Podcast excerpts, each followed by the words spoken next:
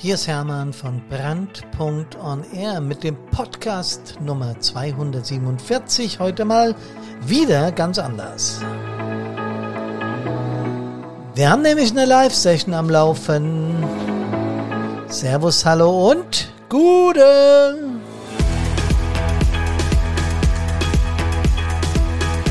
Wir haben es heute mal mit einem Wehrführer und einem Truppmann zu tun. Und wie die sich in die Wolle kriegen, miteinander kommunizieren und sich gegenseitig so richtig anflaumen, darum geht's heute in der Live-Session. Aber vor allen Dingen auch darum, was wir mit Fireproof 360 Grad machen können, damit das Ganze befriedet wird. Viel Spaß mit der Live-Session. Wir haben es exakt 17 Uhr.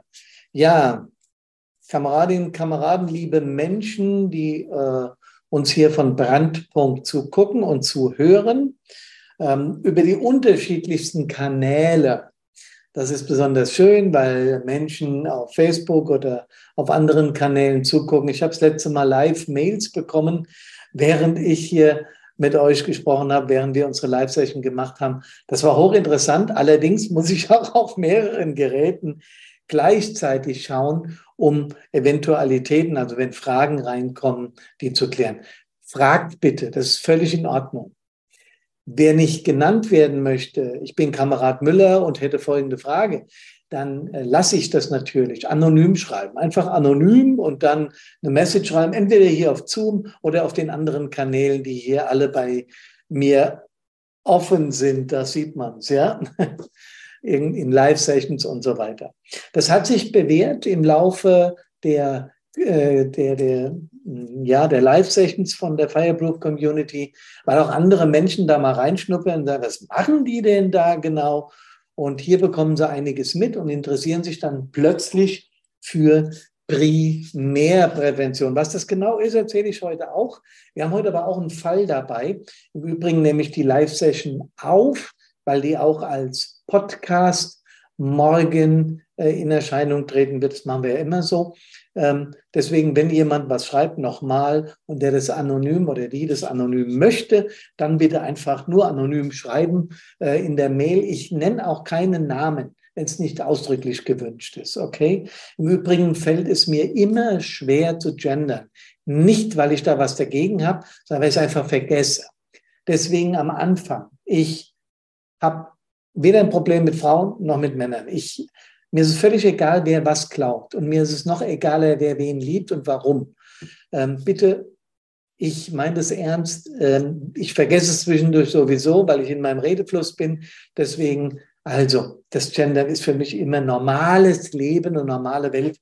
Deswegen muss ich das nicht hier immer sagen, weil ich KameradInnen nicht leiden kann und Kameradinnen und Kameraden dann oft mal vergesse oder Damen und Herren ist ja normal, aber dann, wenn hier steht, äh, äh, irgendein männlicher Begriff und ich vergesse dann das weibliche. Also ja, das steht schon. Okay. Ähm, was ist überhaupt Brandpunkt für die, die uns nicht kennen, die heute aus Neugierde oder weil sie interessiert sind dabei sind? Wir sind eine Coaching- und äh, Agentur, die ähm, Konfliktcoaching machen und Primärprävention. Ähm, was ist das denn, werdet ihr euch jetzt fragen? ist ganz einfach. Primäre Prävention bedeutet einfach, dass wir, bevor etwas passiert, bevor man krank wird, in so eine Situation reingeht. Für Feuerwehren, Hilfsorganisationen heißt es ganz einfach, wenn Menschen durch Ereignisse in der Feuerwehr, aus den unterschiedlichsten Gründen, das kann sein, äh, weil im beruflichen Umfeld jemand laufend meckert, weil man der Feuerwehr ist, die Familie zetert, weil er gar keine Zeit mehr hat. Man sieht an Einsätzen schreckliche Bilder, Leichenteile, Kinder, die schreien, Verwandte, die schreien. Das sind Geschichten, die nimmt man nicht einfach so mit und sagt, naja, ist doch kein Problem. Wir sind ja starke Frauen und Männer. Nee, sowas kann schwer belasten und auch zu Krankheiten führen. Die Ludwig-Maximilian-Uni in München hat herausgefunden, dass Feuerwehrleute ein dreifach höheres Risiko haben, an der posttraumatischen Belastungsstörung zu erkranken, wie die Normalbevölkerung. Im Übrigen äh, gilt es auch für Rettungsdienste, für THWler, für Bergwacht und so weiter. Was dabei äh, jetzt noch ganz frisch hinzugekommen ist, ist, dass es vom Bundessozialgericht ein höchstrichterliches Urteil gibt, dass jemand der eine posttraumatische Belastungsstörung durch seinen Einsatzdienst erlitten hat, dass der berufskrank geschrieben wurde. Das heißt, das ist eine anerkannte Berufskrankheit. Was bedeutet das denn? Das bedeutet, dass nach dem fünften Sozialgesetzbuch, wenn etwas als Krankheit anerkannt wurde, es primär geschult werden muss, damit diese Krankheit erst gar nicht entsteht. Seht ihr, genau das, was wir seit sechs Jahren erzählen von Brandpunkt, ist jetzt auch höchstrichterlich bestätigt und deswegen fühlen wir uns da auch absolut auf dem richtigen Weg. Bevor wir jetzt über den Fall sprechen, den ich euch heute schildern möchte, das mache ich ja immer so, ich erzähle über einen, äh, eine tatsächlich dagewesene Situation im Feuerwehr- oder Katastrofbereich oder Rettungsdienstbereich, je nachdem, was mir zugespielt wird. Und dann versuche ich, ich versuche es nicht, ich schaffe es auch, mit Hilfe der Mittel von Brandpunkt die ganze Geschichte zu lösen. Ich habe da auch heute eine kleine Präsentation dabei, aber ich versuche mich exakt daran zu halten, dass die letzte Viertelstunde euch ist. Das mache ich immer so. Und dann muss ich, wie gesagt, die verschiedenen Kanäle hier beobachten, was an Fragen reinkommt. Ihr könnt hier in Zoom über QA, also über die Frage und Antwort, F und A steht da, Frage und Antwort ist Deutsch, und über den Chat mit mir kommunizieren, wenn ihr wollt. Ihr könnt mir aber auch, was immer häufiger passiert, während des Prozesses Mails schreiben. Ich habe die offen, ich schaue mir das an oder über unsere Social-Media-Kanäle Fragen stellen.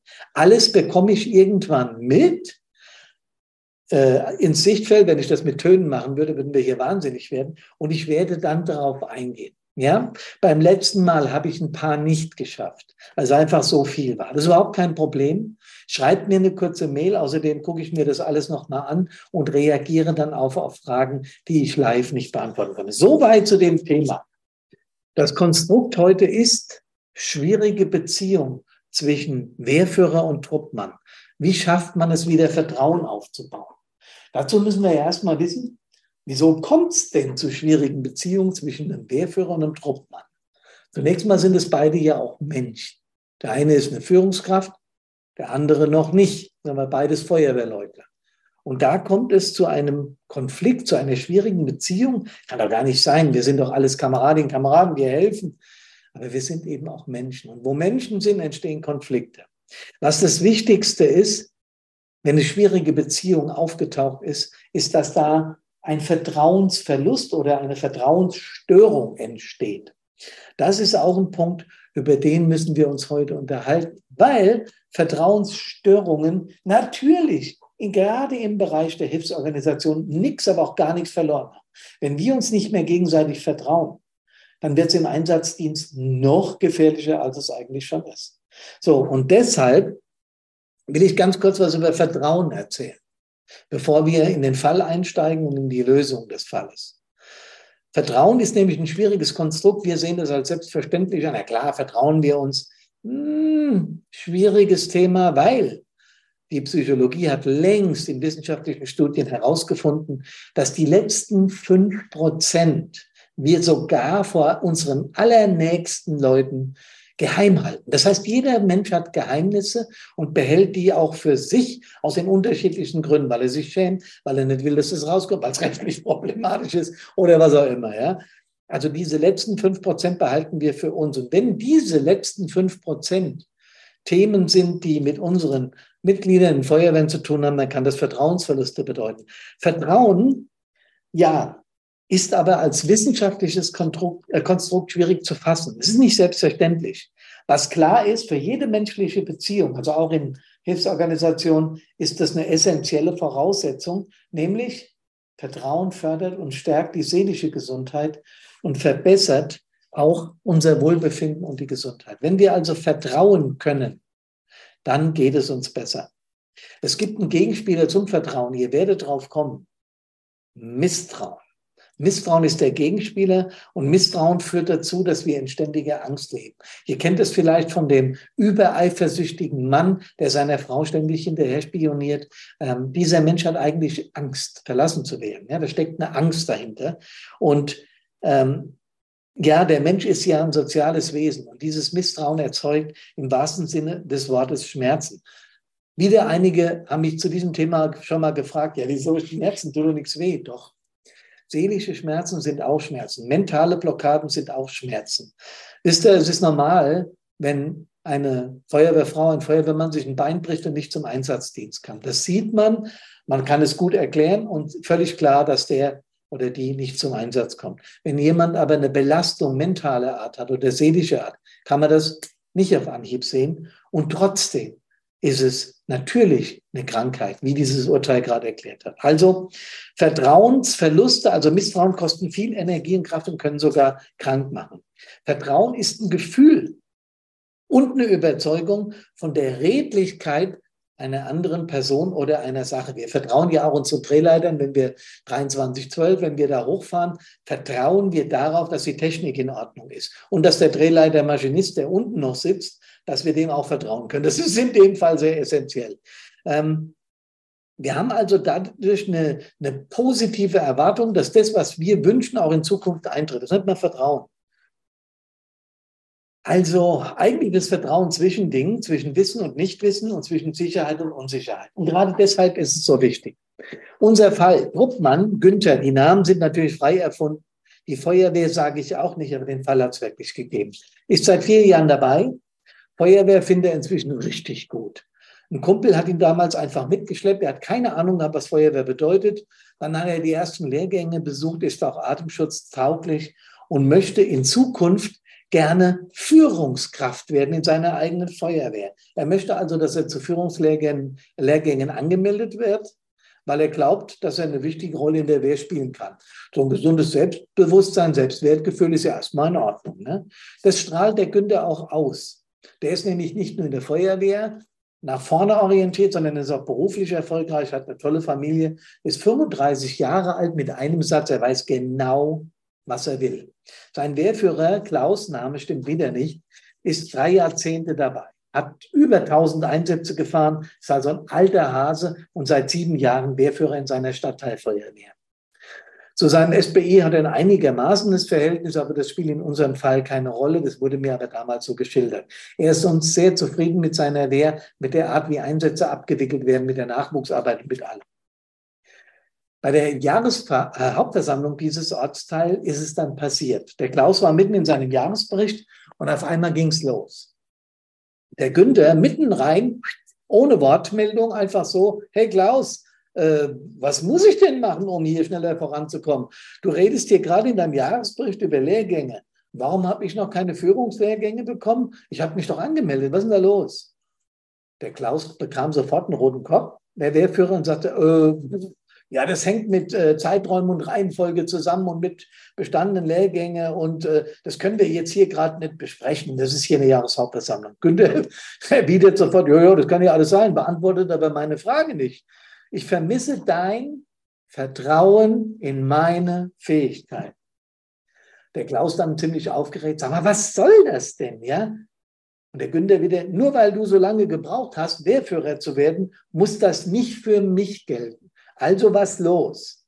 Bürgermeister und Stadtbrandinspektor rümpfen schon ziemlich die Nase und Klaus bolzt zurück. Von einem Dropmann wie dir lasse ich mir noch gar nichts vorschreiben. Du hast sie nicht mehr alle. Günther, ich entziehe dir jetzt das Wort. Der Günther lachte sich kaputt, stieg aus seinem, auf seinem Stuhl auf und ist weggegangen von der JHV.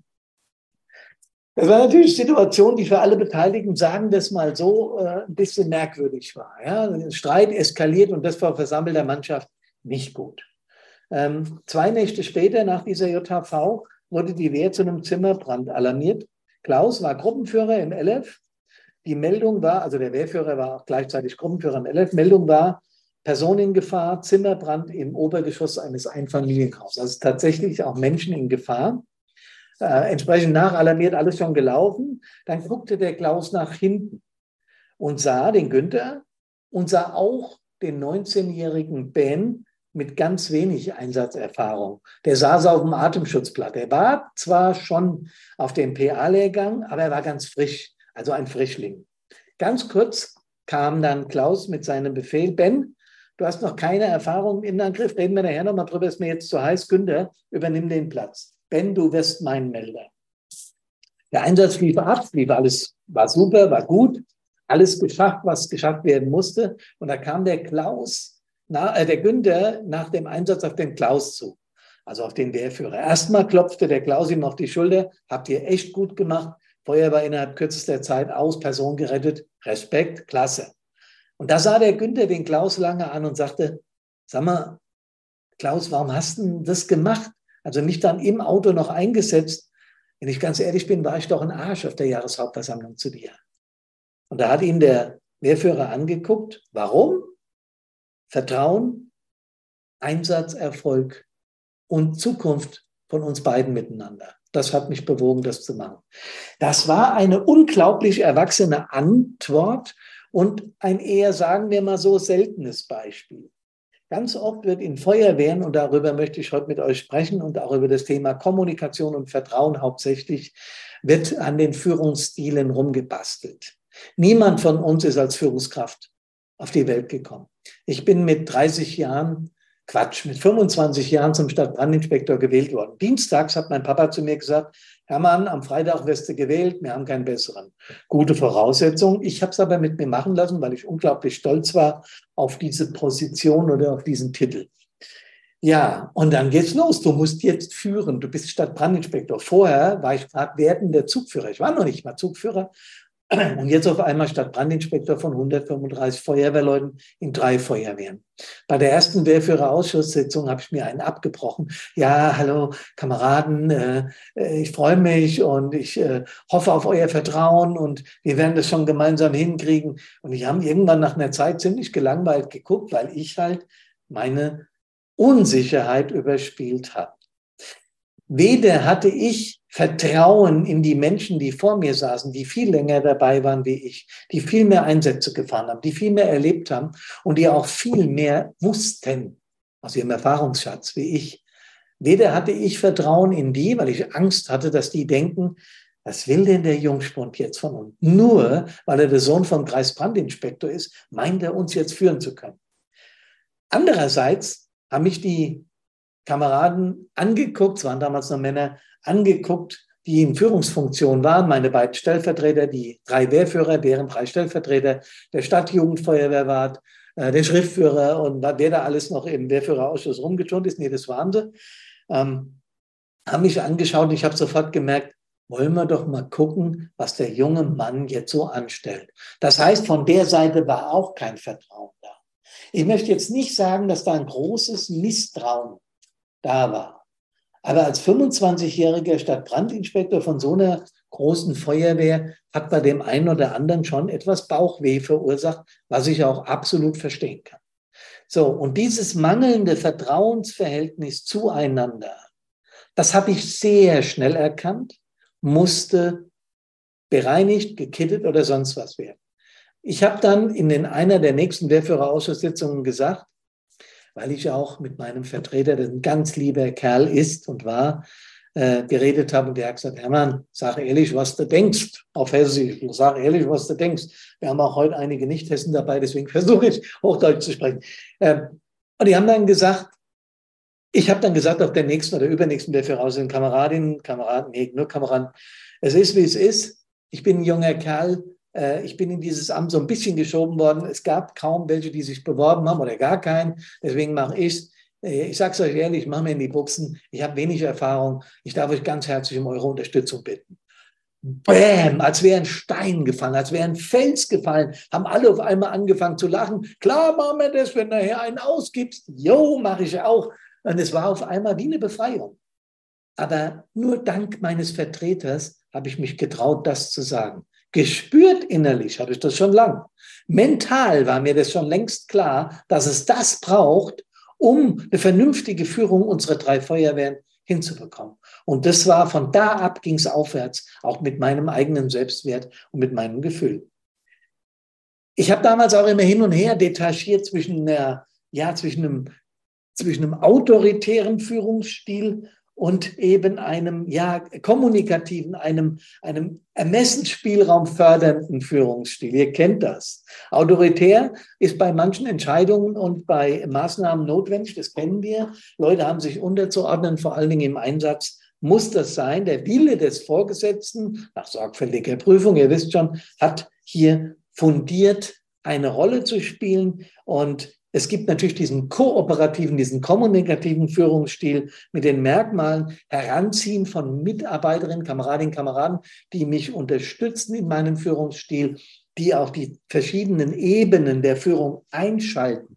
Das heißt, nicht nur der Stadtbrandinspektor, die Wehrführer, deren Zugführer, die Gruppenführer, die Truppführer und auch die Truppfrauen und Männer spielen in den Feuerwehren eine wesentliche Rolle. Und die Kommunikation zwischen diesen Ebenen muss gut funktionieren, sonst gibt es Ärger. Siehe unser Beispiel, jetzt hätte ich fast den Namen des Ortes gesagt, aus Xdorf. Ja?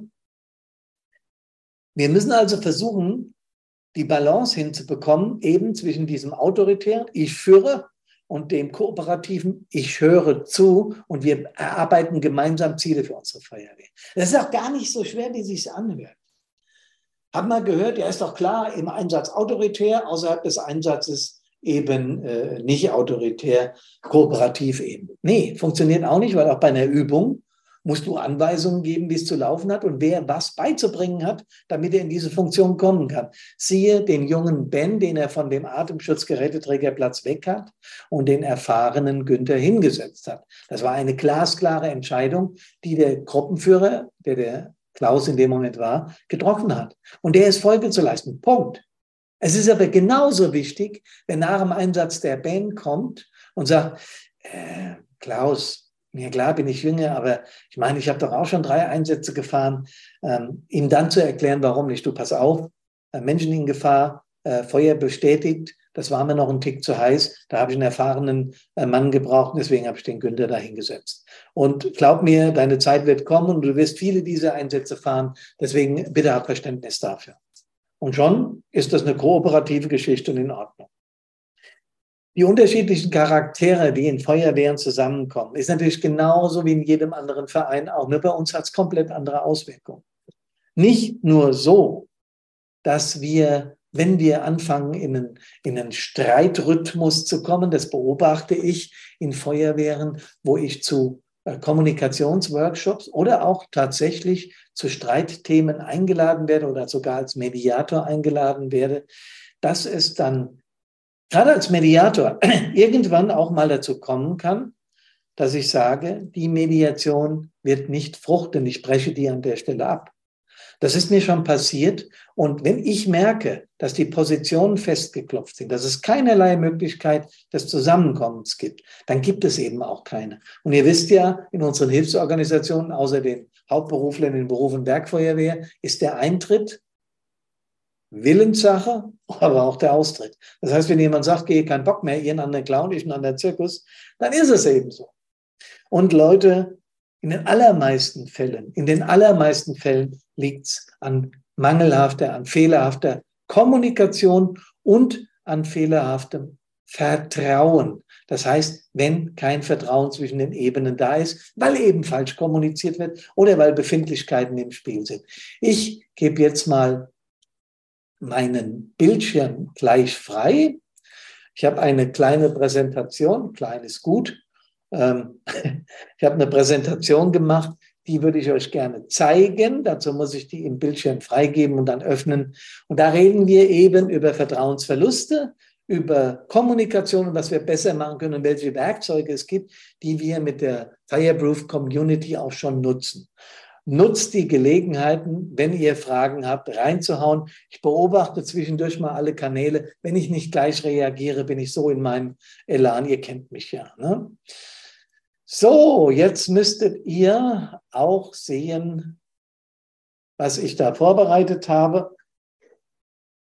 Da steht auch jetzt Fireproof Community. 360 Grad Community für alle die, die bereits im Prozess sind mit unserem E-Learning-Programm. Ähm, für die ist es klar, was da jetzt passiert. Für alle, die, die interessiert sind, ist ganz einfach. Fireproof 360 Grad ist unser primär präventives Hauptprodukt, um mentale, in Anführungszeichen, Schwächen abzubauen.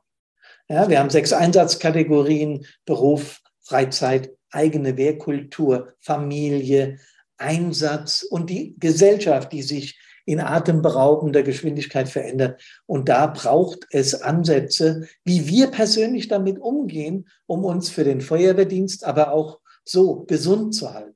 Denn wie gesagt, die psychischen Krankheiten nehmen zu. Es wird nur zu wenig darauf Rücksicht genommen. Also, Vertrauen braucht Mut.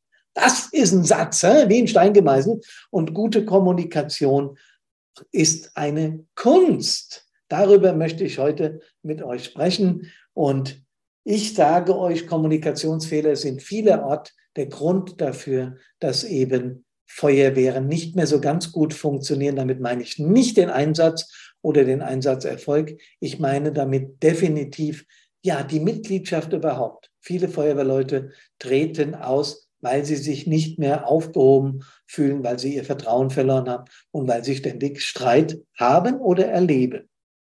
Das heißt nicht, dass wir uns selbst auch überprüfen müssen, bevor wir die Feuerwehr verlassen. Da komme ich noch drauf. So, Fehlerhaft ist es, Kommunikation als 1-1-Übertragung von einem Kopf in den anderen zu verstehen. Das heißt, wir glauben ganz oft, während die der andere spricht, schon zu wissen, was er sie will. Ich fange schon wieder an zu gendern, ich lasse es jetzt weg. Zu wissen, was er will, der Gesprächspartner, und haben schon unsere Antwort im Kopf.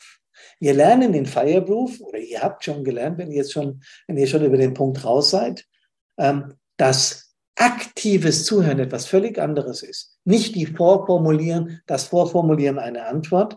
Also ich mache mal ein Beispiel. Der hier fängt an und sagt, ja, äh, du hast mich bisher nicht auf einen, auf einen Fortbildungslehrgang geschickt und beim Wehrführer ist automatisch im Kopf, der überrast mich jetzt völlig. Jetzt mal abgesehen davon, dass er das als Hauptversammlung macht, das war falsch. Aber wenn er ihn anspricht, kommt beim Wehrführer sofort, der weiß ganz genau, dass ich nicht so viele Plätze habe und ich werde es dem jetzt gleich sagen. Hört aber dem Günther nicht bis zu Ende zu. Fehler. Erstmal zuhören und dann die Antwort formulieren.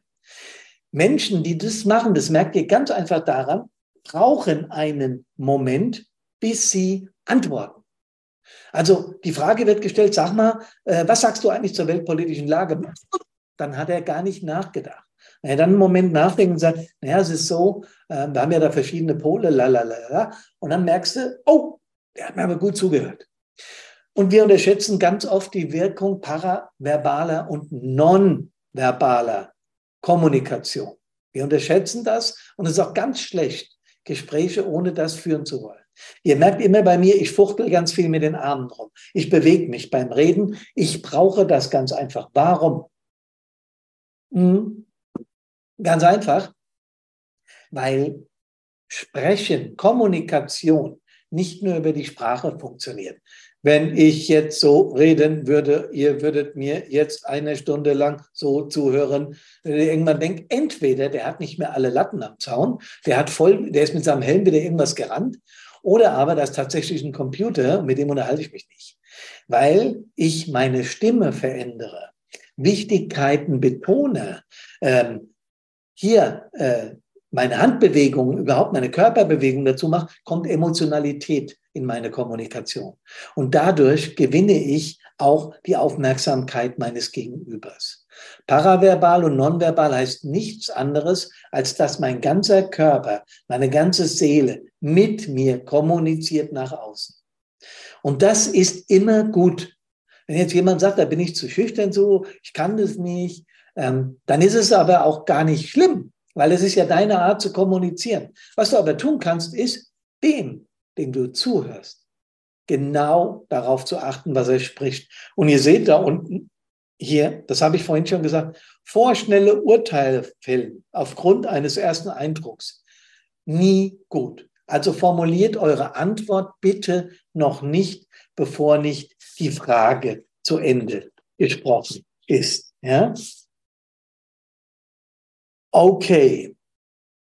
Vertrauen braucht Mut, steht da unten schon wieder. Ich habe das am Anfang drin gehabt. Was meint das denn? Tja, einige Führungskräfte haben erhebliche Probleme damit, Verantwortung abzugeben. Wir sind aber nun mal in der Verantwortungshierarchie, gerade in Hilfsorganisationen, speziell bei uns in der Feuerwehr. Warum?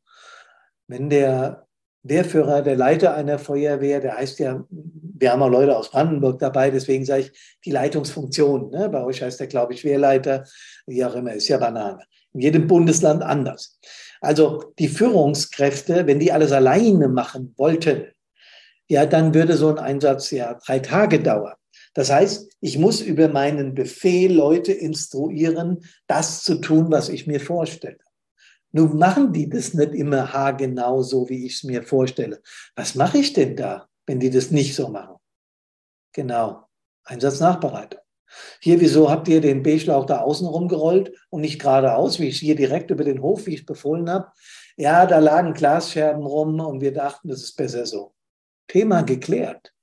Ja, aber deswegen werde ich beim nächsten Mal nicht hingehen und den B-Schlauch entlang gehen, damit ich merke, ob die Fehler machen. Was für ein Bullshit. Ich muss vertrauen. Ja, und Vertrauen zwischen den Führungsebenen ist extrem wichtig, sonst funktioniert unser ganzes Einsatzgerüst überhaupt nicht. Das gilt aber auch fürs Leben, in deinem Job oder egal auch in der Familie. Wenn ich Menschen nicht vertraue, dann komme ich in diesen Kontrollwahn, wie ich es eingangs gesagt habe, und dann wird es wirklich schwierig. Okay, Vertrauen braucht also Mut, weil ich gebe ja auch einen Teil meiner Verantwortung ab, indem ich die einem anderen zumute. So, Leute, Störfaktoren im Kommunikationsprozess. Das ist etwas komplex hier, das Sender-Empfänger-Modell. Ihr habt vielleicht schon mal schon was vom Friedemann Schulz von Thun gehört. Der hat das sogenannte Vier-Ohren-Modell erfunden. Der hat noch viel mehr gemacht, äh, das innere Team und so, aber es ist jetzt Banane. Ähm, hier geht es mal um das Vier-Ohren-Modell. Was bedeutet das denn überhaupt? Ganz oft wird nur hier dieses Ding gezeigt, so nach dem Motto, ähm, hier Sachinhalt, Appell, Selbstkundgabe und Beziehungshinweis, das ist der Kommunikationsprozess, so habt ihr zu agieren. Als ich das das erste Mal gehört habe, habe ich nichts, aber auch gar nichts verstanden. Inzwischen ist mir klar, der Sachinhalt ist, worüber ich informiere. Das Blaue hier, ne? steht auch hier unten, hier unten. Die Selbstkundgabe, der hat, das ist ja schon ein paar Jahre alt, der Typ, früher gelebt, so ungefähr der hat es halt so genannt, was ich von mir zu erkennen gebe, grün. Ihr erinnert euch an verbale und paraverbale, nonverbale und paraverbale Kommunikation. Das hat damit ganz, so viel, äh, ganz viel zu tun. Das heißt, was gebe ich preis? Wie emotional bin ich? Ja, ein Beziehungshinweis hat auch viel mit Emotionen zu tun, das Gelbe hier. Was ich von dir halte und wie ich zu dir stehe. Das kann man durch Kommunikation sehr deutlich ausdrücken. Ich meine jetzt nicht nur hier diesen, wenn so jemand mit mir kommuniziert, ihr seht es im kleinen Kästchen, also sich wegdreht, dann, ja, dann drückt er ganz klar mangelnde Sympathie, also Antipathie mir gegenüber aus und die Kommunikation wird ganz schwierig. Und zum Schluss der Appell, was will ich bei dir erreichen? Ich werde nachher noch was zeigen, warum und wieso es ganz wichtig ist, dass wir auch klar ansprechen, was wir wollen. Und nicht verklausuliert und hintenrum und durch die Brust ins Auge. So war ich am Anfang als Stadtbrandinspektor in diesen Wehrführerausschusssitzungen, weil ich Angst hatte, alles falsch zu machen. Ich hatte zu mir selbst kein Vertrauen, weil Selbstvertrauen ist auch Vertrauen. Versteht ihr? Wenn ich mir selbst nicht vertraue, wie soll ich da anderen vertrauen? Wie soll ich da gut agieren? Und deswegen ist es ganz wichtig. So, und das Ganze hat natürlich was mit Vertrauen zu tun, denn wenn ich mich nicht traue, mit jemandem ordentlich zu kommunizieren, dann wird es, wie ich es gerade ausgeführt habe, schwierig. Die Kommunikationsstile, alle Fireproof-Absolventen kennen das, was ich gerade zeige, nämlich das Handeln aus dem Bauch heraus, und das Handeln analytisch und verkopft. Das erste ist emotional, intuitiv und das zweite rational, kognitiv. Und das sollte in der Balance bleiben. Und schon kriegen wir auch eine Ahnung davon, dass Menschen, die ihre Befehle raushauen, rational, kognitiv handeln. Dass dann, wenn wir hinterher zusammenkommen und beim Bier oder beim Kaffee zusammensitzen und über den Einsatz nochmal nachdenken, und nachsprechen, dass es da eher emotional intuitiv wird. Trotzdem, und das möchte ich, das wissen die Fireblubler, und ich hoffe, euch kann ich, euch Interessenten, kann ich so ein bisschen vermitteln, dass die emotionale Seite, dass die ganz oft überwiegt. Unbewusst handeln wir 95 Prozent. 5 Prozent unseres Handelns ist bewusst. Auch wieder so zwei Zahlen. Ne? Aber das gehört unmittelbar zusammen, deswegen sage ich es euch. Äh, unser Unterbewusstsein ist so mächtig. Alles, was wir lernen, wird bei uns im größten Computer der Welt, nämlich hier oben, abgespeichert. Wir haben da oben und im ganzen Körper so viele Nervenstränge, das würde 45 Mal um den Planeten reichen, wenn wir sie aneinander knüpfen würden. Auch das erzähle ich euch nur, um klarzumachen, wie komplex das Ganze ist. Ja, und wir handeln oftmals aus, einer, aus dem Unterbewusstsein raus, auch emotional, weil uns das durch die Genese von den Eltern so mitgegeben wurde oder von deren Erziehungsstil oder von anderen Menschen, von denen wir gelernt haben, in der Kita, in der Schule und so weiter. Und jetzt kommt natürlich was hinzu, dass Eltern es oft ganz gut meinen, aber eben auch nur ganz gut machen und nicht richtig gut weil sie eben die emotionale Komponente in ihrem Erziehungsstil, sagen wir mal, etwas niedriger hängen als die rational-kognitive. Kleines Beispiel. Mama, Mama, ich will so gern Musiker werden. Jetzt spricht der kleine Hermann, ich wollte früher immer Musiker werden. Nee, du gehst erstmal in die Schule, dann machst du eine Lehre, dann bildest du dich fort und wenn du dann soweit bist, dann gucken wir mal, ob du Musiker werden kannst. Ich habe meinen Traum nicht durchgezogen. Okay, ist heute für ganz für was gut. Es gäbe Brandpunkt nicht und ich wäre nie Stadtbrandinspektor geworden. Das war ein sehr schöner Job, auch wenn er anstrengend war. Aber Leute, und wir verbieten unseren Kindern, was sie eigentlich wirklich von Herzen tun wollen, weil wir es gut meinen. Wir bewerten es rational, aber nicht emotional. Ganz gut wäre ein Elternführerschein, was ich seit Jahren fordere. Nicht, weil Eltern blöd sind, sondern weil sie selbst so erzogen wurden. Ja, und wir, wir äh, verstehen manchmal die Botschaften unserer Kinder nicht, weil sie eben viel mehr emotional reagieren und wie es viel mehr auf der kognitiven Seite sehen. So, das nur nebenbei. Der Kommunikationsstil muss eben beides erhalten. Ich glaube, ich habe das gerade gesagt und ihr habt es mitbekommen. Ähm, ich bekomme die ersten Nachrichten, dann muss ich dann gleich mal drauf gucken, aber das mache ich sofort. Ähm, ja, ich bekomme sogar eine ganze Menge Nachrichten. Okay, ich will nachher Zeit lassen, deswegen gehe ich da jetzt erst weiter. So, Kommunikationsfehler. Erstens, Erwartungen sind nicht geklärt. Ich weiß gar nicht, was der andere will und ich weiß überhaupt nicht, was ich will. Also ich teile das nicht richtig mit.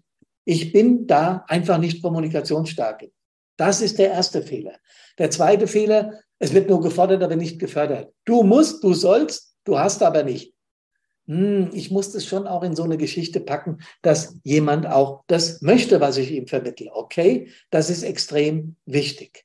Also da ein bisschen gucken, das geht nicht im Einsatz, ich weiß, zu wenig Transparenz. Ganz oft ist es in Feuerwehren so, dass während der, während der äh, Kommunikation zwischen den Führungsebenen keine Transparenz stattfindet. Warum ist es so? Weil wir glauben, dass die Menschen das, was wir transportieren, auch verstehen. Weil wir glauben, dass die unsere Wissen haben. Weil wir glauben, dass die äh, schon begreifen, was wir da wollen. Nee, ist aber nicht so. Ist nicht so. In den allermeisten Fällen müssen wir versuchen, unsere Gedanken da gut rüberzubringen, okay? Transparenz zu erzeugen. Nicht rechtzeitig gegensteuern, wenn wir merken, dass ein Prozess nicht gut läuft. Fehlerkultur. Das ist was, was ich in meinen Workshops ganz oft, ganz oft anspreche, dass Fehler nicht offen angesprochen werden. Das hat mit vielerlei Dingen zu tun, da reicht die Zeit heute überhaupt nicht. Aber Fehler sind immer dann cool, wenn sie genutzt werden, um zu lernen. Jeder lebt in seiner Welt, mir doch egal, was du willst, das kennen wir bestimmt. Ja, mir doch scheißegal. Ja, kann man machen, aber hilft nicht weiter. Und es gibt Menschen, und das war in meiner Anfangszeit war das so, dass ich ein Harmoniestreben hatte. Das heißt, ich wollte, dass wir alle eine große Feuerwehrfamilie sind und hatte Angst vor Konflikten. Und es gab einen Gegenüber von mir, der war, das war ein Prinzipienreiter, der konnte in keinem Fall nachgeben. Das war mein Papa. Der war Wehrführer in einer Stadt, ich Stadtbrandinspektor und er war Kreisbrandinspektor. Was da in so einer Sitzung los war, könnt ihr euch vorstellen. Und der war dann auch manchmal trotzig, weil ich mich getraut habe, ja, dagegen zu gehen. Nicht gut. Wir hatten noch unsere Pandemie. Ich weiß, die ist schon lange rum, aber die äh, verschiedenen Universitäten sind sich sicher, dass diese Auswirkungen, die soziologischen der Pandemie, noch lange, noch lange in unsere äh, Gesellschaft ausstrahlen werden. Da bin ich auch von überzeugt. Ich will das jetzt gar nicht alles im, im, im, im Teil auf, äh, hier auflisten, aber das Letzte, das letzte fettgeschriebene. Solidarität als große Chance. Ich hatte das Gefühl, auch wenn in dieser Pandemie viel Scheiße, entschuldigt den Ausdruck, blöd war, dass trotzdem ganz viele Menschen auch zusammengehalten haben. Und Solidarität, gerade in der Feuerwehr, gerade bei uns, ist, ich nenne es mal Kameradschaft, eine riesige Chance, miteinander was zu reißen. Die Formen der Kommunikation, Kameradinnen und Kameraden, wie kommunizieren wir denn? Hm, das ist eine gute Frage. Gell? Kommunizieren wir mit 71,6 Prozent über was, mit 38,8 über was und so weiter und so weiter bis unten hin. Ich bin ganz sicher, ihr wisst es schon. Ich zeige mal die nächste Folie, da steht es drinnen. Die E-Mail ist der häufigste Kommunikator. Wie geht's euch? Wie viele E-Mails habt ihr nach dem Urlaub? Hunderte, oder? Genauso ist es. Und wenn das so ist, dann überliest man auch manche. Geht euch das auch so? Manches wird sofort weggelöscht, weil man denkt, boah, wie soll ich denn das alles beantworten? Völlig unmöglich, ja. Genauso ist es und deswegen verschwindet ein Teil der E-Mails ins Nirvana. Mal abgesehen davon, dass wir da ganz viel Werbung bekommen und so weiter. Als nächstes telefonieren wir am allermeisten. Dann kommt der Brief, der Messenger, also WhatsApp und so weiter, die sozialen äh, Netzwerke. Und als letztes, und das hat unsere Gesellschaft wesentlich verändert, ist die persönliche Kommunikation wichtig. Ihr seht aber, was ist denn am effizientesten? Die fünf, der Brief, hätte ich gar nicht geglaubt. Ich hätte gedacht, die E-Mail ist noch weniger effizient. Das hat aber damit zu tun, dass die E-Mail sehr schnell ist. Ja? Und wenn wir dann irgendeinen Namen lesen, den wir kennen und schnell auf die E-Mail draufgehen, dann funktioniert es. Allerdings hat das alles, was ich hier vorlese, die zwei, bei der zwei geht's noch, aber bei der drei, bei der zwei und bei der vier einen riesen Nachteil. Keine nonverbale oder paraverbale Kommunikation, keine Gestik, wenig Emotion, am Telefon vielleicht noch. Ja, deswegen ist das auch die zweitbeste Kommunikationsmöglichkeit, weil wir da noch Stimme hören. Aber Körperlichkeit und so weiter ist nur im persönlichen Gespräch notwendig. So, ich verurteile in keinster Weise soziale Medien, Messenger oder einen Brief schreiben, ist ja auch mal wieder ganz lustig. Ich glaube, die meisten wissen gar nicht mehr, wie das geht oder eine E-Mail formulieren. Geht schnell, zack, zack, zack, ich schicke dir schnell was. Super. Aber das persönliche Gespräch ist definitiv das effektivste und auch von seiner, von, von, von seiner, ja, habe ich ja gerade gesagt, von der Effektivität her, aber natürlich auch von der Vertrauensbildung her das Allerbeste. Was ganz gut hilft, und jetzt sind die Teilnehmer am, äh, an der, na, helft mir, am Fireproof 360 Grad wieder gefragt, ähm, natürlich ist es so, dass wir mit, mit einem Perspektivwechsel ganz viel Konflikte aufarbeiten können. Die Leute, die Fireproof bereits gemacht haben oder mittendrin sind, werden wissen, was das ist. Ist ganz einfach. Äh, ich schaue mir die eigene Perspektive an. Was stört mich an meinem Partner, was, also mit dem ich gerade streite, was wünsche ich mir von dem? Und jetzt kommt ein bisschen schwierig, welche Bedürfnisse sind nicht befriedigt. Das kann sein, der hört mir nicht richtig zu der schreit, der spricht so leise, dass ich ihn nicht höre. Ähm, oder, oder, oder, oder. Ja? Aber dann, dann schaffe ich es, vielleicht mir mal die Perspektive meines Konfliktpartners anzutun. Das Tolle ist, ich brauche den da nicht mal zu, ja. Ich kann mir einfach in mich in seine Perspektive reinsetzen. In unserem Fall wäre es so, der Klaus schaut mal, wie es dem Günther damit ging. Der Günther schaut mal, wie es dem Klaus damit ging. Wenn der Klaus sich in den Günther versetzt, also der Wehrführer in den, oh verdammt, ja, ich, der hatte wirklich ein paar Mal mit mir gesprochen, das stimmt. Und ich kann jetzt seinen Unmut verstehen. Er hat es an der falschen Stelle angebracht, darüber werde ich mit ihm reden. Aber natürlich kann ich so ein bisschen seinen Unmut verstehen. Rumgedreht, wenn der Günther das, den, die Perspektive vom Klaus annimmt und sagt, ah, ja klar, der war da vorne gerade am Labern, ja. Da waren ein paar Ehrengäste da, ganz viele Kameradinnen und Kameraden und ich hau da volles Rohr rein. Hat der sich gefühlt in dem Moment? Ja, ja, provoziert, ist doch klar. Und das Allerwichtigste kommt jetzt. Es gibt im Perspektivwechsel noch eine Außen-Außen-Perspektive, also eine sogenannte Meta-Meta-Perspektive. Die lassen wir komplett weg. Die Außenperspektive oder die sogenannte Meta Perspektive. Wir schauen von der Spitze der Drehleiter auf die beiden, die sich da gerade duellieren, drauf. Wir selber, was merken wir denn da? wie das Verhalten der beiden ist. Das Verhalten von beiden war nämlich beschissen. Von beiden. Beide haben klare Kommunikationsfehler gemacht. Und wenn Klaus und Günther jetzt drüber nachdenken, was hätte ich anders machen können? Das ist ja ganz logisch. Der eine bringt sowas nicht in der JHV an. Das macht man nicht. Klarer Fall. Dass er das klar und deutlich ansprechen darf, logisch. Aber dann beleidigt er den auch noch falsch. Und der, der, der Klaus, der Wehrführer, er hätte nicht so abbügeln dürfen. Er hätte sagen müssen, du, gutes Thema, ich bewerte das positiv. Wenn du dich fortbilden willst, würde es aber gern mit dir unter vier Augen besprechen, weil das macht hier auf der Versammlung keinen Sinn. Bäm! Ruhe wäre gewesen. Ja, so einfach kann es sein. Dazu braucht man aber eine gewisse Form von Selbstreflektiertheit. Diese Form hat den beiden jetzt hier gefehlt. Außerdem hat man deutlich gemerkt an der Reaktion von Klaus vom Wehrführer, dass ihm da ein Stück Selbstvertrauen fehlt.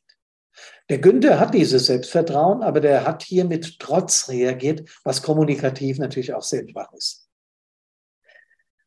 Ich behalte die Kontrolle, ist ein wichtiger Punkt, trotz Vertrauen. Das heißt aber auch, ein kontrollierter Dialog sagt, ich höre aktiv zu. Ich höre aktiv zu. Ihr erinnert euch, wir haben oft, wenn wir jemand zuhören, vor allen Dingen der eigenen Frau oder dem eigenen Mann, seid ehrlich, seid ganz ehrlich, du Schatz, am Wochenende und schon bist du mit dem Gedanken beim Fußball-Länderspiel und beim Rudi Völler. Stimmt's? Ah ja, ich antworte jetzt gleich so. Das ist kein aktives Zuhören, denn wenn die zum Schluss sagt, die Marie, unsere Freundin, hat uns zum Grillen eingeladen und du sagst, ja, ich mache den Grill sauber später. Dann gibt es einen Konflikt, also aktives Zuhören. Das kannst du auch damit viel besser in den Griff kriegen, wenn du das, was da gerade gesprochen wird, äh, wurde, in eigenen Worten wiederholst. Du, ich fasse nochmal zusammen. Äh, folgende Punkte habe ich kapiert. War das so und so, so und so? Ähm, du, kann ich so sagen? Da, Papa, ist es richtig, wenn ich sage, oder ich habe die Themen so und so rausgehört. Und wenn ich was nicht verstanden habe, dann sage ich, du kannst mir das nochmal erläutern, das habe ich gerade nicht kapiert. Das nennt man einen kontrollierten Dialog. Mit dieser Zuhör- und Fragetechnik gehst du nicht alle.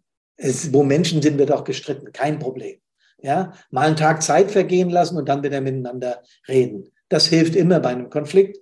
Aber Leute, mit dieser Technik könnt ihr sehr, sehr leicht Konflikte ins Nirvana schicken. Der Perspektivwechsel im Fireproof exzessiv geübt, den muss man verinnerlichen. Ja, wenn mich heute einer anraunst, überlege ich sofort, was mit dem, ja? Wie, wo hat er denn seine schlechte Laune her? Was hat er denn gerade gehabt? Ganz oft, gerade in der eigenen Feuerwehr, finde ich Erklärungen. Und dann ist es nicht mehr so dramatisch. Mit meinem Vater habe ich mich versöhnt, weil ich genau diesen Punkt genau diesen Punkt gelernt habe. Bevor ich das hier mit meinem Team ins Fireproof gepackt habe, habe ich ja da Erfahrungen mitgesammelt. Ich bin ja nicht nur Therapeut, sondern auch Mensch, der das alles erlebt hat. Und ich konnte ihm dann verzeihen, als ich wusste, der ist in der Zeit geboren, wo es in Deutschland ziemlich schwierig war, nämlich 1930. Und als der Krieg zu Ende war und die Nazis weg waren, war es 45, da war der 15. Ja, was soll denn der in seiner Erziehung, was soll denn da richtig gelaufen sein? Und wenn ich seine Perspektive annehme, und dann anders mit ihm agiere. Vater, guck mal, meinst du vielleicht? Hm, hm, hm. Da hat er auf einmal völlig anders reagiert. Und wir waren zum Schluss versöhnt und ich konnte ihn in Ruhe gehen lassen. Er lebt nicht mehr, ja, leider. Aber das war ein Punkt, der mir die Augen geöffnet hat, wie leicht man durch gute Kommunikation Dinge verändern kann. Genau, wie hätte Günther reagieren können, wie hätte Klaus reagieren können. Habe ich schon gesagt, Leute, Vertrauen braucht Mut. Wir müssen lernen, einander zu vertrauen. Wir müssen Dinge ansprechen, die uns nicht passen. Das ist aber in guter Form. Und wir müssen lernen, aktiv zuzuhören. Das ist das, was ich euch heute rüberbringen wollte. Denn gedacht ist noch nicht gesagt. Gesagt ist noch nicht gehört. Gehört ist noch nicht verstanden. Verstanden ist noch nicht einverstanden. Einverstanden ist noch nicht behalten. Behalten ist noch nicht angewendet. Angewendet ist noch nicht beibehalten und dann Kontrollmechanismen einbauen. Okay? Und Vertrauen braucht Mut. Ich wollte euch mit diesem kleinen Präsenzvortrag vermitteln, wie denn gutes Vertrauen geht. Ich muss hier gerade mal das Ding schließen, sonst kann ich euch nicht sehen. So, so ist es wesentlich besser. Ich habe vorhin Fragen wahrgenommen. Jetzt ist es gleich zehn vor sechs. Ich hoffe, ihr verzeiht mir, dass ich fünf Minuten überzogen habe.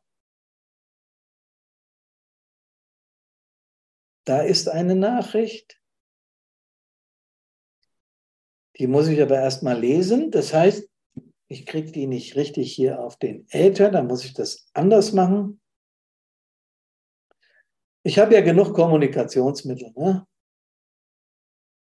So. Einen ganz kleinen Moment. Aha, ah, okay, okay. Das ist eine sehr gute Frage.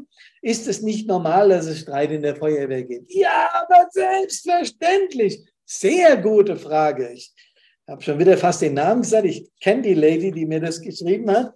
Ja, natürlich ist das normal.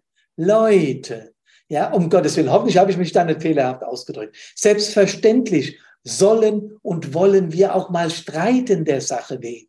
Wisst ihr, wo es problematisch wird? Wenn ich mich persönlich angegriffen fühle. Und das tue ich dann, wenn irgendwas mit meinem Selbstwert, mit meinem Selbstbewusstsein nicht in Ordnung ist. Und das tue ich vor allen Dingen auch dann, wenn ich merke, dass Menschen mich richtig angreifen wollen. Heute mit meiner Fragetechnik und mit meiner Kommunikationstaktik, die ich gelernt habe, schaffe ich das durchaus, diesen Menschen zu begegnen und zu sagen, pass mal auf, kann es vielleicht sein, dass ist es vielleicht möglich, das? Und dann kommen wir da schon zusammen. Ja, das ist dann so, äh, dass, dass, dass ich den Streit nicht, dem Streit nicht versuche, aus dem Weg zu gehen. Das geht auch manchmal gar nicht. Ja, ähm, habt aber da Vertrauen in eure kommunikativen Fähigkeiten. Wenn ihr nicht zurückpolst, ja, du hast aber auch diese gegenseitige Vorwurfshaltung. Und sagen, du, ich habe noch nicht genau verstanden, um was es dir geht.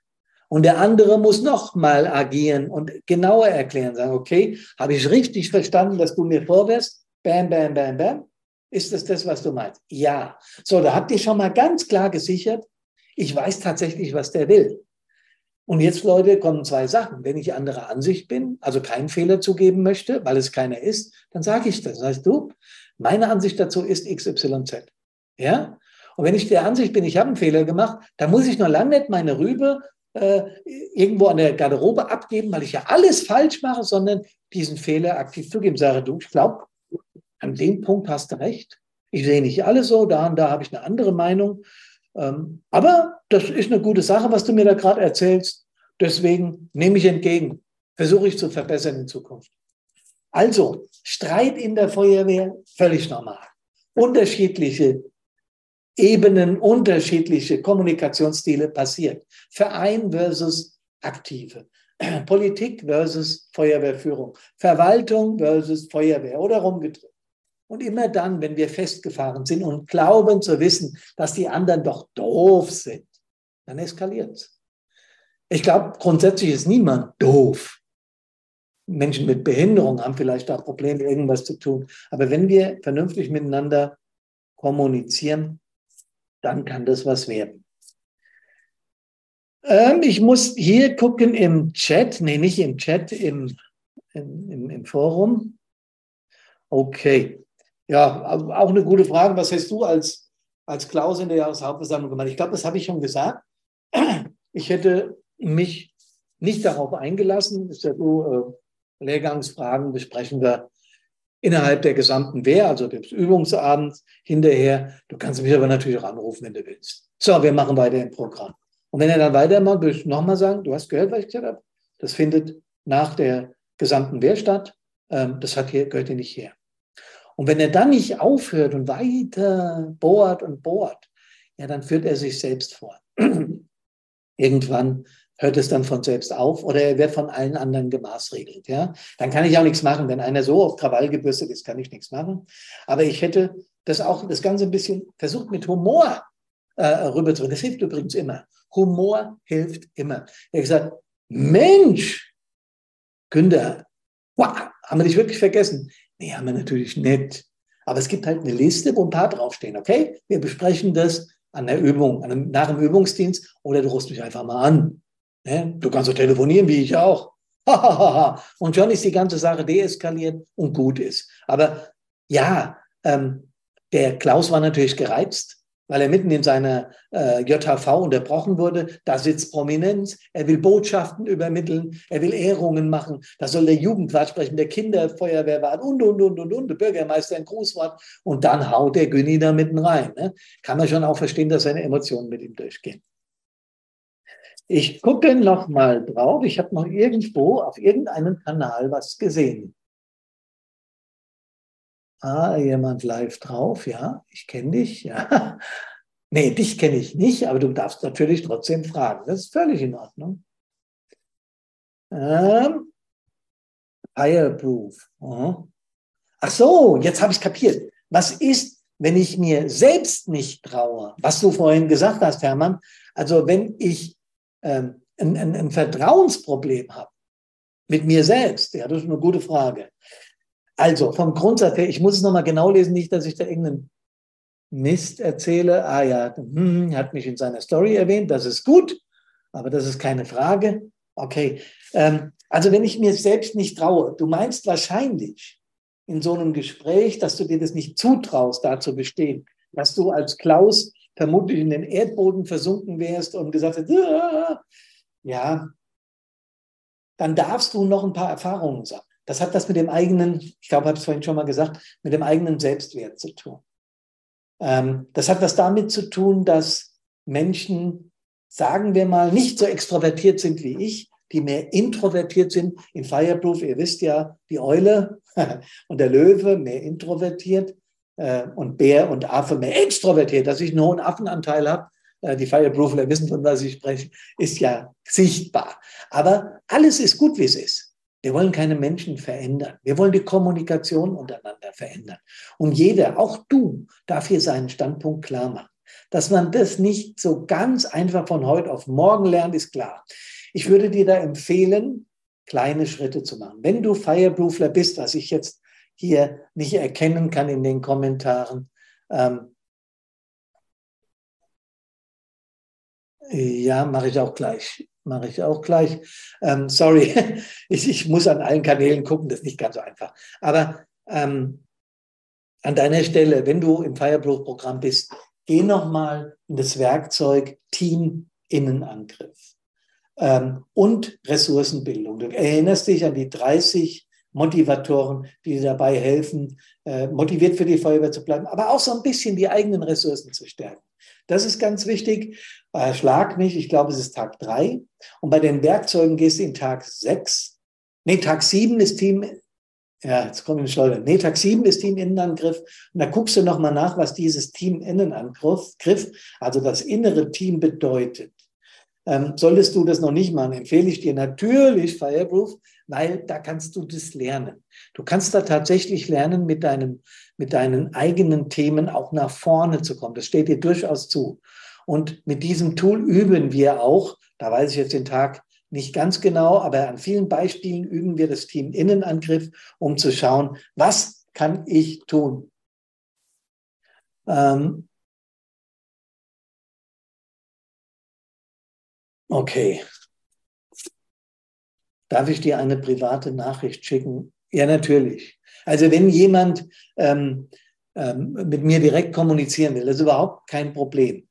Bitte einfach an kontakt.brand-punkt.de. Ich wiederhole nochmal, kontakt.brand-punkt.de eine Nachricht schicken, dann lesen, liest es das Brandpunkt-Team ähm, und die senden es an mich oder an Karina weiter, je nachdem, wen es von uns beiden betrifft.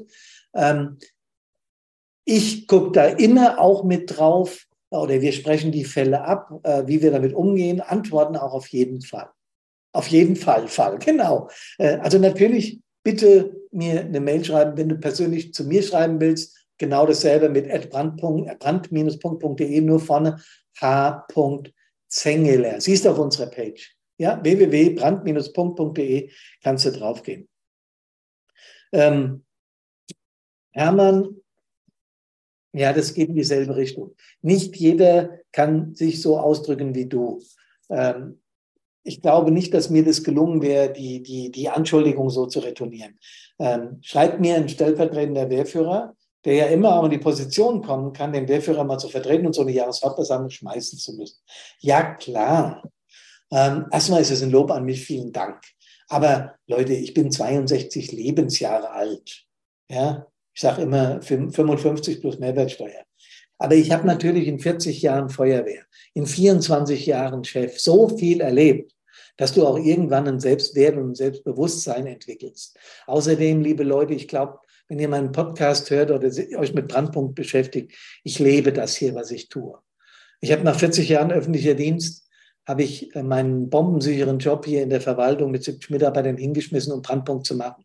Warum? Weil ich überzeugt davon bin, dass primär präventiv und kommunikativ in den Feuerwehren was passieren muss. Wir haben so viele Kameradinnen und Kameraden in den letzten 25 Jahren durch Austritt oder sonstige Geschichten verloren. Äh, jeder Dritte aus der Jugendfeuerwehr ist innerhalb, nee, 30 Prozent in den Jugendfeuerwehren bleiben nur nach den ersten beiden Jahren. 30 Prozent. Und wir bilden die so aus, ja, so toll, wir haben so tolle Jugendfeuerwehrwarte, dann kommen die in die Aktive, da geht es aufeinander und schon sind die weg. Klar, gibt auch andere Vereine, wo die dann hinwechseln, weiß ich alles. Aber diese Dinge passieren. Und deswegen ist es mir eine Herzensangelegenheit. Und wenn du jetzt eins und eins zusammenzählst, dass du jünger bist und in dieser Funktion noch nicht so lange und äh, eben noch nicht so viele Workshops, Vorträge und so weiter vor Publikum gesprochen hast, äh, gemacht hast, dann ist doch klar, dass ich da eine andere Ausstrahlung habe, ohne dass ich mich hier selbst loben will. Aber das lernst du. Wenn du einmal so ein bisschen über den Schatten springst, so ein bisschen, in der Wehrführerausschusssitzung oder wenn ihr zu dritt seid, mal was sagt, dann ist das schon die halbe Miete. Versucht es einfach. Ja, ich kriege gerade noch eine Meldung in einem Bundesland, ich sage nicht welches, dass man da keine Rückschlüsse ziehen kann, sind 17 Prozent, die dann aktiv werden. Leute, das müssen wir ändern. Wir haben in 25 Jahren Feuerwehren in der Bundesrepublik Deutschland. Entschuldigung, die Quelle ist der Deutsche Feuerwehrverband, falls es euch interessiert. Das Jahrbuch des Deutschen Feuerwehrverbandes haben wir 10 Prozent an Einsatzkräften verloren. Jetzt nicht durch Tod oder so, da waren auch einige Kameraden dabei. Bei mir waren es leider zwei in der eigenen Feuerwehr. Auch das ist ein Grund, warum ich das hier mache. Einer durch Suizid, für die, die mich nicht kennen. Furchtbare Geschichte und deswegen Brandpunkt. Ähm, in 25 Jahren 10 Prozent an Feuerwehreinsatzkräften nicht mehr dabei, also wenige. In 25 Jahren 6000 freiwillige Feuerwehren verloren. Jetzt nicht, weil die keinen Bock mehr haben, da gab es auch einige. Es gibt auch einige Pflichtfeuerwehren in unserer Republik, das ist viel zu wenig bekannt, sondern vor allem, weil die sich zusammengelegt haben. In vielen Ortschaften ist das ein Thema. Ich kann es nicht empfehlen. Weil es die Menschen, die wegen der lokalen Situation, also wegen ihrem Ortsteil in die Feuerwehr gegangen sind, vertreibt. Versteht ihr? Und deswegen empfehle ich das nicht.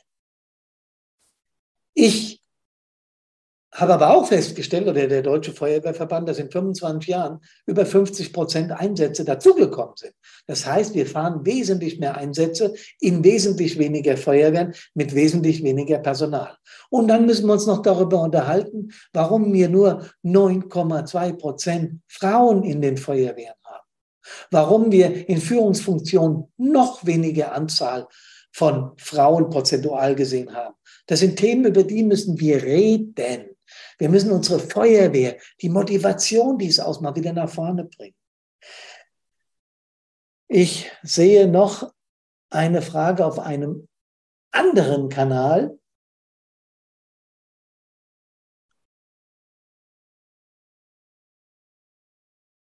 Ah, es tut mir leid. Ja, jetzt bin ich dort. Ach so, ich schicke dir eine private Nachricht auf dein Profil. Ja, das ist sehr nett, das kannst du ruhig machen, das habe ich ja vorhin schon gesagt, immer wieder gerne. Wir haben es nach 18 Uhr. Ähm, das Erste, was ich machen möchte, ist nochmal,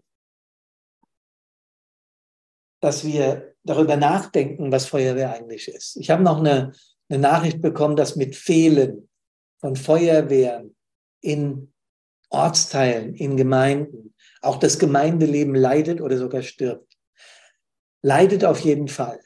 Die Feuerwehr ist im kommunalen Leben was ganz Besonderes. Ich sage das nicht nur, weil ich im Feuerwehrleben groß geworden bin und das mein Leben lang exzessiv äh, gelebt habe, gemacht habe, sondern ich bin auch Musiker. Ich bin in der Band, mache Musik und das habe ich eine Zeit lang, als ich Feuerwehrchef war, gelassen. Fehler. Macht eure Hobbys. Aber eins ist auch klar. Bei uns ist eines anders. Wir sind in unserem Einsatzdienst kein Verein. Wir sind ehrenamtlich tätig. Eigentlich, wenn uns jemand beleidigt, können wir äh, den anklagen wegen Beamtenbeleidigung, wenn man es genau nimmt. Ähm, das ist aber jetzt gar nicht das Thema. Wir begeben uns tatsächlich in Gefahr. Es passiert nicht so oft, aber es passiert. Wir stellen unsere Freizeit für die anderen zur Verfügung. Wir machen Sachen, die sich andere nicht mal vorstellen können. Leute, und diesen Zusammenhalt, das, was wir da erleben. Mich fragt immer jemand, Hermann, was ist dein Motivator?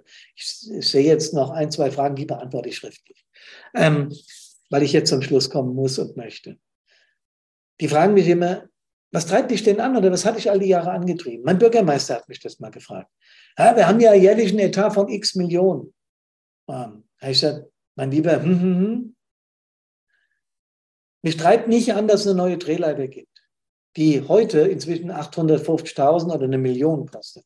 Mich treibt nicht an, wenn ich eine neue Uniform für zweieinhalbtausend Euro bekomme oder einen neuen PA mal aufsetzen darf. Doch, das treibt mich an. Habe ich mich verbessert? Doch, doch, ein paar Tage, ein paar Wochen, ein paar Monate. Dann ist die neue Wache normal geworden. Die neue Drehleiter ist normal geworden. Die Uniform zwickt an einigen Stellen. Ich sage, äh, scheiß neue Uniform. Dann ist das alles normal geworden, weil das nennt man sogenannte extrinsische Motivatoren. Also von außen auf mich einwirkende Motivatoren. Jeder Fireproofler, der jetzt hier drauf ist, würde mir sofort beantworten, warum es wichtig ist, nicht nur extrinsisch motiviert zu sein, sondern auch intrinsisch. Von innen heraus, diese Motivation ist schlichtweg kaum zu zerstören, wenn sie mir erhalten bleibt. Wenn ich kommunikativ falsch liege, wie ich es vorhin erzählt habe, dann kann mir auch diese Motivation flöten gehen. Und deswegen müssen wir alles tun, um Vertrauen zu bilden und gut zu kommunizieren. Und ich sage euch, was mein Motivator immer war. Ich war ab und zu dieser Klaus auf dem LF, also der Hermann auf dem LF, ein Einsatz, Erstangriff, PA ausgebildet, aber ich war Gruppenführer. Und wir kamen an eine Einsatzstelle und es war wirklich heiß. Flammen sind aus dem Fenster von diesem Objekt, dritte Stock oder so, ich erinnere mich noch ziemlich genau, rausgeschlagen und ich höre, oh Gott, die Hosen voll, Nachalarmierung, äh, sofort Einsatzbefehl gegeben, PA äh, hier, zack, Sicherungstrupp dahin, Verteiler unmittelbar vor die Hütte, äh, was weiß ich. Ihr könnt euch das vorstellen. Und da war eine ältere Dame noch drin und die haben wir rausgeholt. Das war eng, das war wirklich eng. Und ich habe sowas in meiner Brust gespürt. Könnt ihr mir folgen? Wisst ihr, was ich meine? Ich habe mich, wir haben dann abgebaut, die Dame war längst vom, vom, von den Sunnis äh, äh, versorgt und in eine Klinik gefahren, Polizei abgesprochen, was war hier, welche Art von Feuer, lalala, kennt ihr alles. Und dann bin ich zurück zum LF und war ein bisschen gestresst und habe mich auf meinen Gruppenführerplatz fallen lassen. Der Maschinist guckt mich an, können wir, Hermann? Sag ich, ja, ja, wir können. Und dann habe ich mich so rumgedreht und habe nach hinten, ich glaube, wir waren sieben Leute, kann ich euch nicht mehr genau sagen, und habe in die Gesichter, in die Augen meiner Kameradinnen und Kameraden geguckt. Und das, was ich in dem Moment gefühlt habe, diesen Moment, wir haben jemanden das Leben gerettet, wir haben Sachwerte erhalten, wir haben der Umwelt eingefangen getan, wir haben positive Kritik Überall werden wir bekommen. Und wir, wir hier haben es gemeinsam gerissen. Das ist mein Motivator. Bis heute geblieben. Dieses Gefühl füreinander einen Einsatz zu fahren, das ist für mich das Größte, was es gibt. Das heißt nicht, dass wir Einsätze provozieren. Das heißt auch auf gar keinen Fall, dass wir Einsätze unbedingt und zwingend wollen. Nein, aber es heißt eins. Wir gemeinsam, wenn wir an einem Strang ziehen, können wir wahnsinnig viel bewegen. Deswegen, wenn das nächste Mal Zoff in eurer Wehr ist, wenn es zwischen den Führungsebenen Streit gibt, könnt ihr natürlich Brandpunkt beauftragen. Denn Konfliktcoaching ist alles unsere Spezialgebiete neben der Primärprävention. Aber ihr habt auch viele Möglichkeiten an der Hand. Die Fireproofler wissen das, das für euch selbst zu lösen. Dafür haben wir dieses Programm entwickelt. Und ich wünsche euch dabei eine richtig gute Hand und kommuniziert jederzeit gerne mit uns hier von Brandpunkt. Wir unterstützen euch. Wir geben euch auch Tipps, ohne dass das gleich einen Euro kostet. Ähm, und bleibt gesund und kommt vor allen Dingen gesund aus allen Einsätzen wieder nach Hause. Ich kontrolliere gerade noch mal, ob es noch eine Frage gibt. Ja, nee, da gibt es sogar ein paar. Alles zu dem Fall und grundsätzlich zur Kommunikation. Ich verspreche euch, ich habe es hier auf einem Portal, wo ich antworten kann. Ich werde antworten. Ich habe in der mir üblichen Art länger geschwätzt, als ich, als ich sollte. Oh ja, es gibt sogar ein paar Nachrichten, sehe ich auf meiner WhatsApp und auf meiner Apple-Uhr. Jetzt habe ich Werbung gemacht, um Gottes Willen. Ähm, ich werde darauf antworten, versprochen. Ähm, bleibt gesund, kommt gesund aus allen Einsätzen wieder. Vielen Dank für die Teilnahme und wir sehen uns ja sehr bald wieder. Ähm, freue mich von euch zu hören und wünsche euch alles Gute. Bis dann, macht's gut, Servus, Hallo und Gute.